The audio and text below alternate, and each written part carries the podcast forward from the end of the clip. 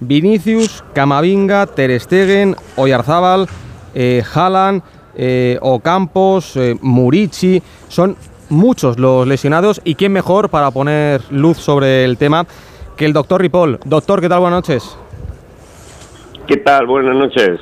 Lo de Camavinga, eh, lo comentaba Fernando, es algo fortuito, eh, pero tanto viaje y sobre todo el, cambio de, ritmos de, entrenamiento, entiendo yo que tienen que afectar al futbolista, ¿no? Sí, mm, hay una cosa que está clara. Lo que no va a cambiar es la intensidad de la competición. Eso no va a cambiar. Ni lo podemos cambiar, ni creo que mucha gente lo quiera cambiar los partidos amistosos, como acabo de escuchar, se han acabado. Ese es un hecho inapelable. Ante eso, los clubes, eh, si quieren seguir ganando campeonatos y quieren seguir ganando ligas y copas y todo esto, tienen que entender que su estrategia tiene que acoplarse, tiene que adaptarse a esta nueva situación. Y la nueva situación es más de un jugador de, de nivel de garantía por puesto. Se han tomado ya muchas medidas para proteger la salud de los jugadores. Cinco cambios para que se utilicen en realidad, para cambiar, nunca mejor dicho, medio equipo. Esto era una medida que se había tomado para proteger la salud de los jugadores, para repartir los minutos. ¿Cómo se utiliza? Para corregir errores tácticos. Se ha tomado también la medida del descanso cuando la temperatura supera cierto nivel bueno, pues eh, ahí está, es una medida que protege en cierto modo la salud de los jugadores. El propio control antidoping es una medida de, control y de salud para proteger la salud de los jugadores. Yo creo que la intensidad de los partidos, la intensidad de la competición y la exigencia no va a cambiar. Habrá que adaptarse a ella. En el caso de Vinicius, por ejemplo, cuando un jugador recae, eh, es que algo se ha hecho mal, ¿no? Hombre, eh, Vinicius, la lesión es en la otra pierna. ¿Eh? Esto es la primera cuestión que tenemos que decir. La lesión de Vinicius es interesante y si le parece vamos a hablar, porque mire, los números de Vinicius en las últimas cuatro temporadas, 19-20, cero lesiones, 20-21, cero lesiones, 21-22, cero lesiones, 22-23, una lesión traumática, 13 días de baja. Y en esta temporada ha tenido una lesión en el isquiotibial derecho en agosto, el 25 de agosto. A agosto ya empieza la competición, no es que empieza, es que está los puntos de agosto valen lo mismo que los de mayo. Es decir, eh, la exigencia es máxima. El 25 de agosto tiene una lesión muscular en el derecho, 30 días de baja, 29 para ser exactos. Luego tiene una gastroenteritis que no viene mucho a cuento y el 16 de noviembre del 23 tiene una grave lesión en la extremidad distal del bíceps, es decir, la que está más cerca de la rodilla, la que está más hacia abajo en la pierna. Y claro, esta es una lesión muy grave en, el en el contexto de las lesiones musculares, obviamente, porque afecta a la peor zona del, músculo eh, y afecta no solo a fibras musculares, sino también al tendón. En el caso de, esta lesión, eh, ¿es la peor lesión muscular que puede tener un, jugador a la hora de, recuperarse y, de volver, ya no digo a, su nivel anterior, sino a, no poder recaer y a no tener miedo de romperse? Esa pregunta está muy bien hecha, si me permite que se lo diga. Volver a su nivel anterior. La gente piensa que las lesiones musculares, la gente pensamos en general, que las lesiones musculares como que no dejan secuela. Bueno, pues ha tenido una lesión muscular, este, bueno, se cura, esto cicatriza y se acabó. No es verdad. Hoy sabemos que eso no es verdad. Sabemos que la zona afectada por en estas lesiones bajas del bíceps protege la cara posterior de la rodilla, y con frecuencia si la lesión no se resuelve bien pueden quedar eh, déficit en la estabilidad de la rodilla.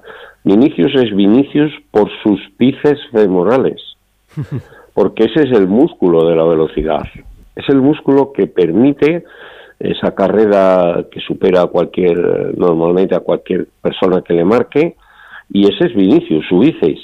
Y su bíceps ha quedado en una lesión muy grave que conviene cerrar sin secuela. Y el principal peligro, para ir al grano, que tiene esta lesión es el porcentaje enorme de recaídas que tiene. En la zona que nosotros llamamos de la cremallera, en la parte baja, para los médicos es muy temida esta lesión, porque eh, según las estadísticas FIFA, un 30% de las veces se produce una recaída. Y si se produce una recaída, las cosas se complican bastante, puesto que el pronóstico de una segunda lesión muscular tendinosa, miotendinosa, y que hay fibras musculares y que hay fibras tendinosas implicadas, es bastante peor que, obviamente, que, en la primera lesión. Fernando. A ver si está ahí por ahí Fernando Burros, que quería preguntar. Sí, estoy aquí, estoy aquí. Ahí está. Estoy aquí. Sí, eh, tengo una eh, buena noticia en cuanto a este tipo de lesiones. Eh, el doctor Ripoll, que, sabe muchísimo y que fíjate lo que nos ha dicho de Vini, todas las lesiones. bueno, doctor, en la temporada 18-19 Vini solo tuvo una lesión traumática, acuérdese, en un partido de Champions, pero se mantenía bien en lesiones musculares. Hace tres años, va a hacer tres años, Rodrigo Goes también tuvo una lesión muscular terrible en el bíceps femoral derecho y estuvo casi tres meses fuera de los terrenos de juego. 67 eh, días, para ser exactos. O sea, una auténtica barbaridad, ¿no? Casi dos meses y medio. Y se recuperó bien, porque, bueno, ha podido tener más de una lesión. Él no ha perdido eh, nada de, de su eh, constitución muscular en este sentido y podría ser también la opción de Vini, pero me, me, vino a la memoria. También se podría recuperar perfectamente. Además, alguien que como Vinicius es un superdotado físicamente. Estoy de acuerdo.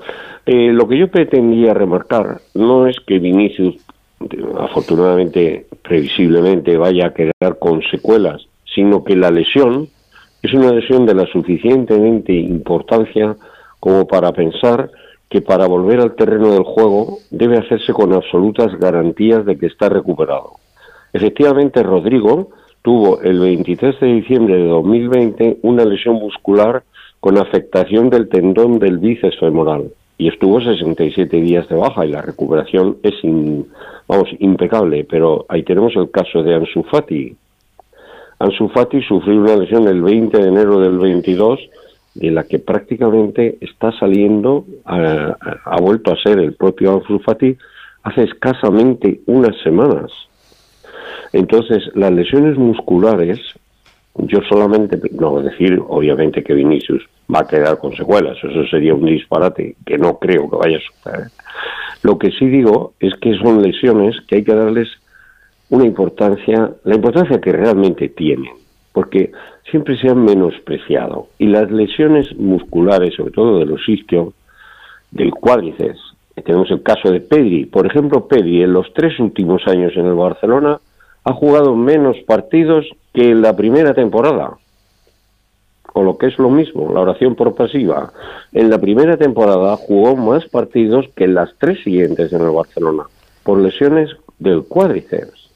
Es decir, que son lesiones que han. Eh, Woodgate es otro caso. Eh, a ver, no quisiera presentar un panorama sombrío, sino simplemente decir que hay que recuperar bien, dar los periodos de cicatrización que son necesarios y hacer una readaptación que en cierto modo, eh, no se puede poner comillas en la radio, ¿verdad? Pero pondríamos comillas, garantice que va a haber una que la tasa de recaídas mm, va a ser reducida.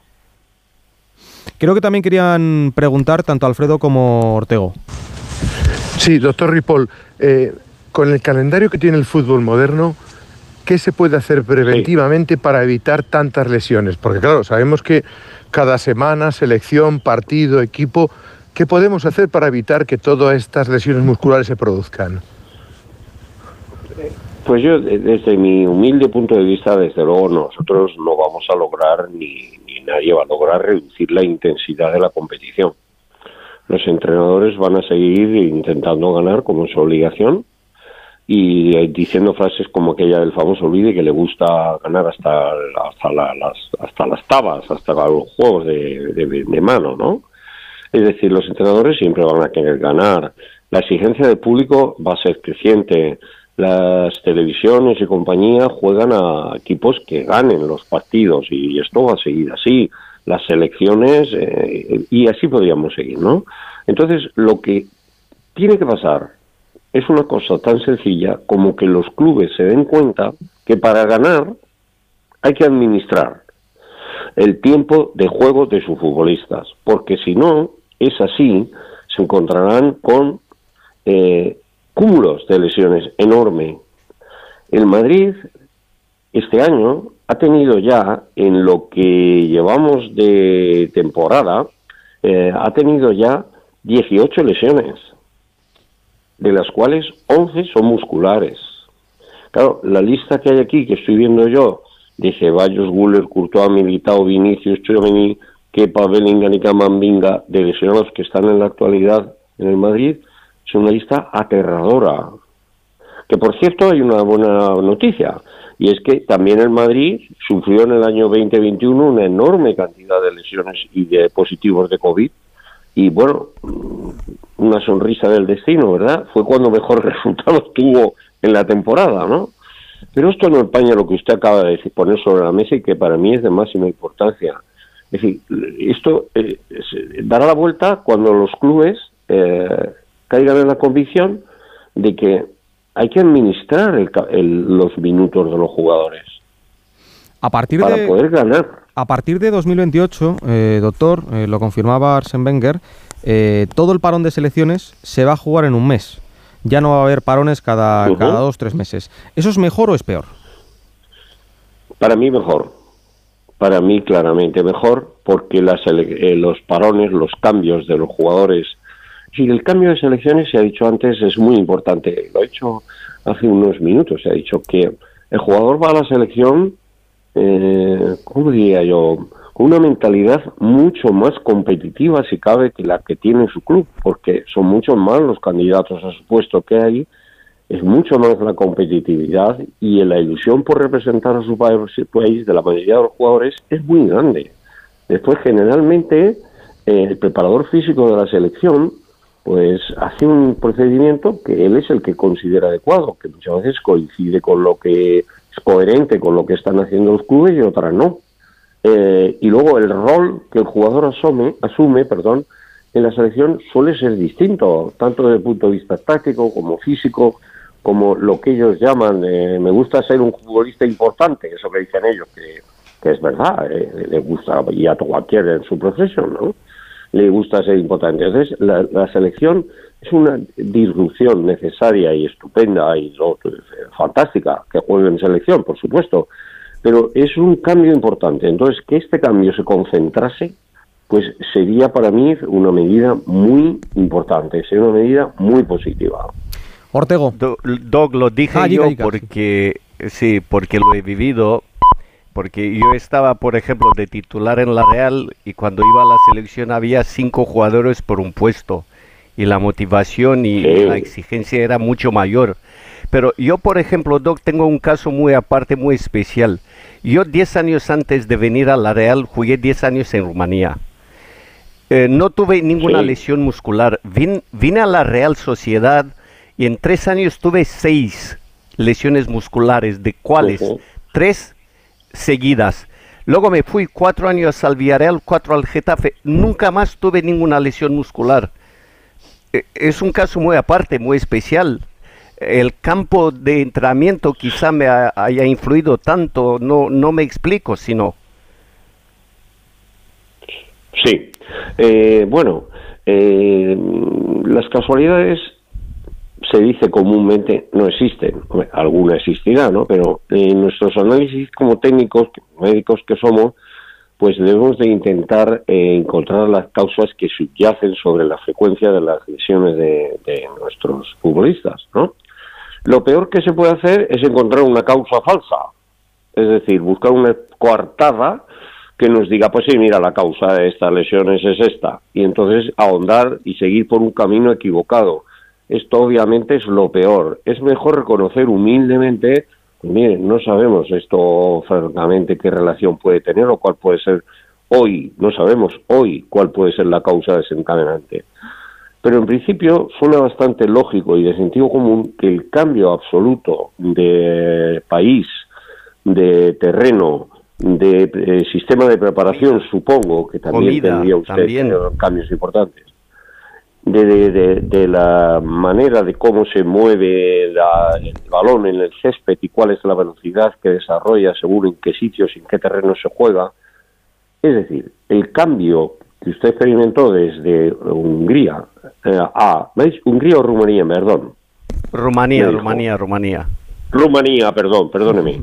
Eh, desde Rumanía a San Sebastián, ese cambio, el conjunto de todos los cambios que usted sufrió, eh, pues probablemente incidieron en esas lesiones. En cuanto se produjo la adaptación, pues hay tal gran jugador que fue usted, ¿no? Porque pudo superar eso y se adaptó. Es decir, eh, las lesiones musculares tienen un problema grande y es que los médicos no tenemos unos métodos diagnósticos absolutamente fiables. Por ejemplo, eh, la rodilla es mucho más fácil de diagnosticar, hay tecnología que nos ayuda. La lesión muscular, sí, cada día es mejor, pero, eh, ¿sabe? No es una tecnología perfecta. Y luego, aunque pueda parecer sorprendente, no existe en FIFA, y nosotros tenemos un centro de excelencia FIFA que participa de todas las actividades de FIFA. Bueno, pues no existe en FIFA un consenso de qué lesiones musculares se han de operar, cuáles se han de no operar, eh, cómo se han de tratar. No existe. Es decir, no hay un método científico eh, estandarizado alrededor de las lesiones musculares. Y aquí tenemos, por ejemplo, una lista de personas como, por ejemplo, Dembélé, pues, se operó, ¿no? Eh, aquí tenemos Savali del Betis, se operó. Barrenechea de la Real Sociedad, se operó. Sin embargo, otra cantidad, Araujo, pues de otro tipo de lesión, se operó. Eh, y sin embargo, pues Canale no se operó. Rodrigo no se operó. Rongalia no se operó, pero no volvió a jugar, ¿eh? Carvajal ha tenido lesiones, nunca se ha operado. Ansu, acertado equivocadamente, no se operó. Es decir, alrededor del mismo tipo de lesiones se barajan, barajamos los médicos, mea culpa, una cantidad enorme de alternativas de tratamiento que, por ejemplo, al lado de la lesión de camambinga o de lesiones de ligamento cruzado, no se barajan. Todos los médicos estamos de acuerdo en cómo tratar ciertas lesiones y de la rodilla, ¿no? sin embargo, las lesiones musculares no. Por cierto, eh, me corrige Mr. Chi porque eh, lo de 2028 es una propuesta, pero de momento no está no está aprobado ni mucho menos. Eh, Fernando, en el Real Madrid. Pero si hay un, fondo, si hay un fondo de verdad en que la FIFA y nosotros conocemos esto de primera mano está estudiando una serie de medidas que protejan la salud de los jugadores. Eso es así. O sea que puede que esta medida esté también en cartera.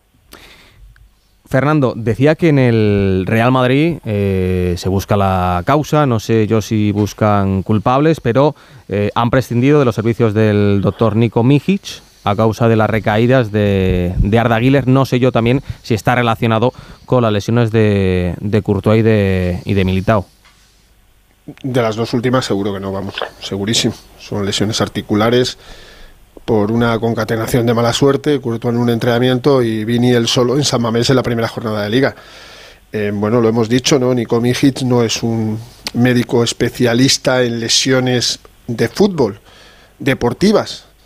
Eh, él no ha tratado a futbolistas por lesiones articulares ni lesiones eh, musculares. Seis años después, pues por los motivos que el Real Madrid considere oportuno, eh, prescinden de él. Eh, es verdad que en la pretemporada la lesión de menisco de Arda Güler tardaron una semana en diagnosticarla. No sé si eso es lógico, es normal, pero estuvo varios días intentando entrenar para ver si podía jugar el clásico de Las Vegas, por ejemplo, me acuerdo, y, justo el día antes, pues diagnosticaron esa lesión de, menisco que junto a otras dos eh, lesiones musculares, pues no le han hecho eh, debutar. Eso ya es una cuestión médica que ahí no podemos entrar porque pues puede ser por lo de Guller o por lo de Ceballos que ha recaído, es que hay muchas, muchas cosas. ¿Usted entiende que, doctor, que no, se prescinda de los servicios de, un médico por este tipo de lesiones? Que no sepan, que no se sepa exactamente eh, tratarlas o recuperarlas.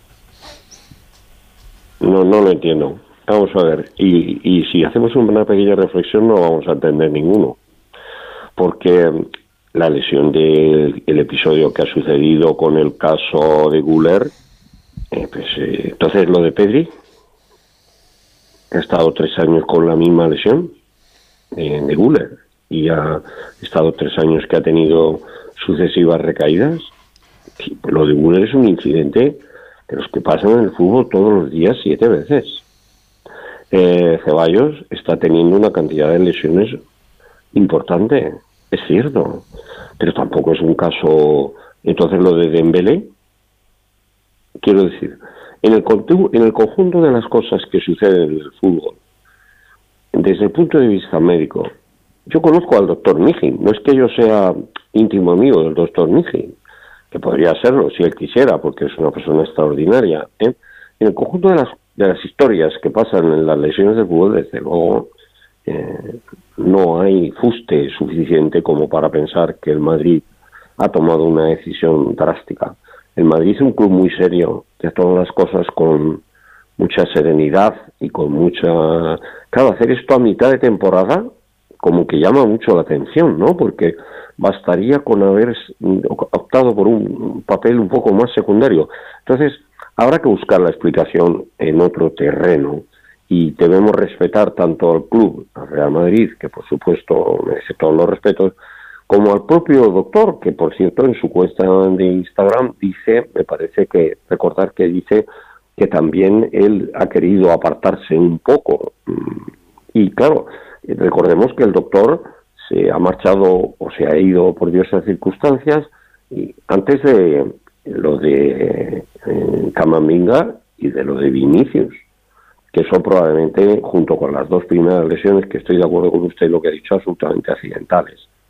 Desde luego el caso de Guller no es un caso para cesar un médico y desde luego Madrid es un club lo suficientemente serio, vamos, un, club de los más serios del mundo, si no el que más, y esa decisión no la ha tomado, en mi opinión, en mi modesta opinión, y esto es una observación eh, absolutamente personal, por este episodio. Pues doctor, le agradecemos eh, que haya estado aquí un, sábado a las 11 y 39 Encantado. con nosotros en Radio Estadio en Onda Cero, que sé que tiene otros menesteres, y agradecidos que estamos, de verdad de corazón. Muchas gracias. Un abrazo fuerte. Muchas gracias a todos ustedes y mucha suerte.